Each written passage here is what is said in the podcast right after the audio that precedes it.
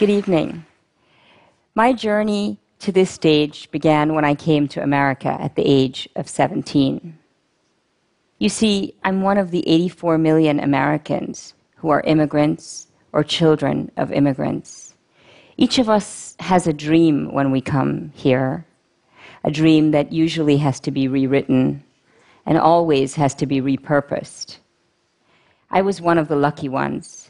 My revised dream led me to the work I do today, training immigrants to run for public office and leading a movement for inclusive democracy.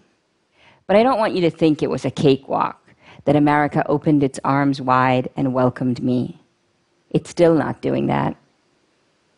And I've learned a few lessons along the way that I wanted to share with you because I think that together we can make American democracy better and stronger.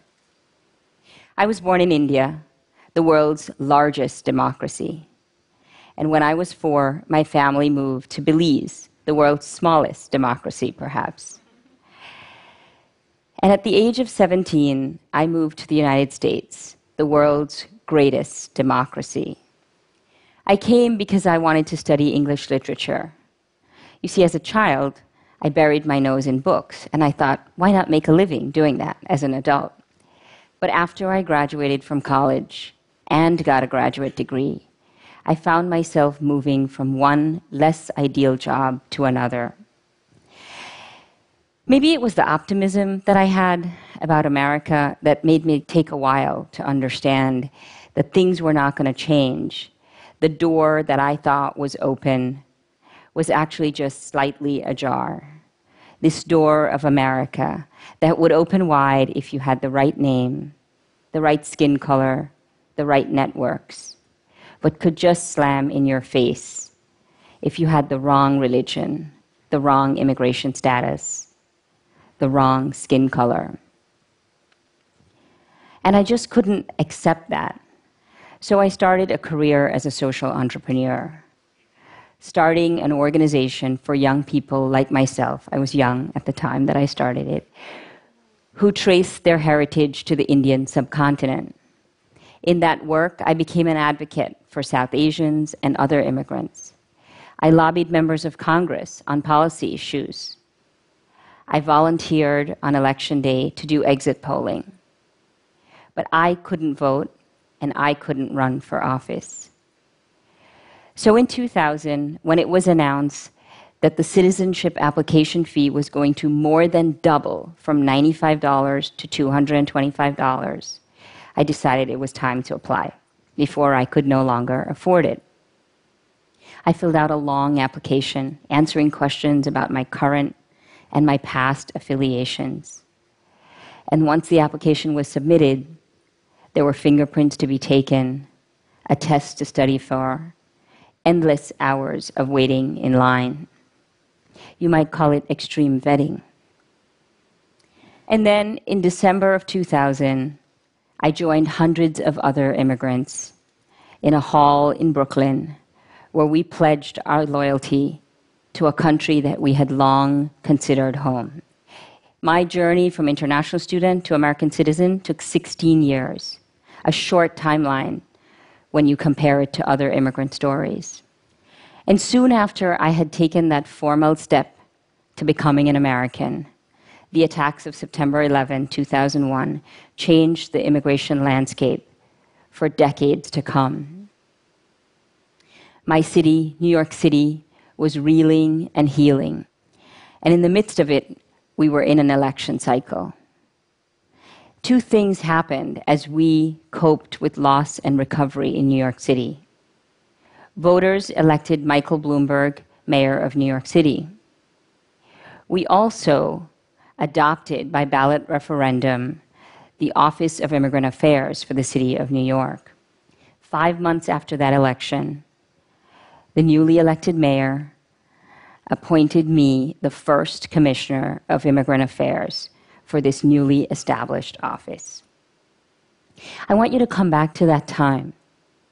I was a young immigrant woman from Belize.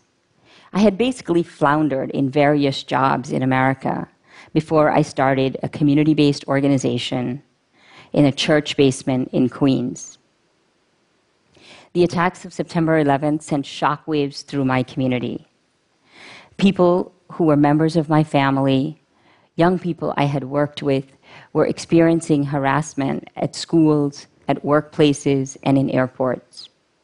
And now I was going to represent their concerns in government.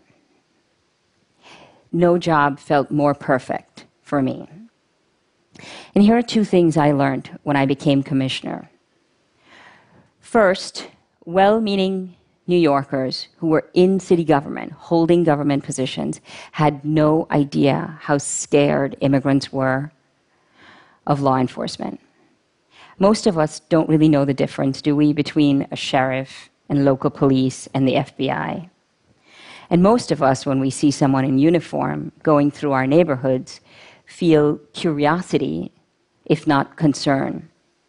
So if you're an undocumented parent, every day when you say goodbye to your child, send them off to school, and go to work, you don't know what the chances are that you're going to see them at the end of the day. Because a raid at your workplace, a chance encounter with local police could change the course of your life forever.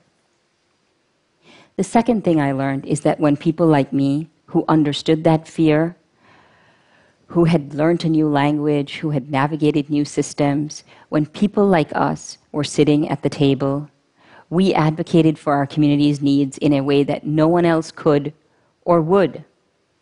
I understood what that feeling of fear was like. People in my family were experiencing it. Young people I had worked with were being harassed not just by classmates, but also by their teachers. My husband, then boyfriend, thought twice before he put a backpack on or grew a beard because he traveled so much. What I learned in 2001 was that my vote mattered, but that my voice and vantage point also mattered. And it's these three things immigrants' votes, voices, and vantage points that I think can help make our democracy stronger we actually have the power to change the outcome of elections, to introduce new issues into the policy debate, and to change the face of the pale, male, stale leadership that we have in our country today. So, how do we do that? Well, let's talk first about votes. It will come as no surprise to you that the majority of voters in America are white. But it might surprise you to know that one in three voters are black, Latino, or Asian. But here's the thing it doesn't just matter who can vote, it matters who does vote. So in 2012, half of the Latino and Asian American voters did not vote. And these votes matter not just in presidential elections, they matter in local and state elections. In 2015, Lan Diep, the eldest son of political refugees from Vietnam, ran for a seat in the San Jose City Council. He lost that election by 13 votes. This year, he dusted off those campaign shoes and went back to run for that seat. And this time, he won by 12 votes. Every one of our votes matters. And when people like Lan are sitting at the policy table, they can make a difference. We need those voices. We need those voices in part because American leadership does not look like America's residents. There are over 500,000 local and state offices in America. Fewer than 2% of those offices are held by Asian Americans or Latinos, the two largest immigrant groups in our country. In the city of Yakima, Washington, where 49% of the population is Latino, there has never been a Latino on the city council until this year. Three newly elected Latinas joined the Yakima City Council in 2016. One of them is Carmen Mendez. She is a first generation college student. She grew up partly in Colima, Mexico, and partly in Yakima, Washington. She's a single mother, a community advocate. Her voice on the Yakima City Council is advocating on behalf of the Latino community and of all Yakima residents. And she's a role model for her daughter and other Latinas.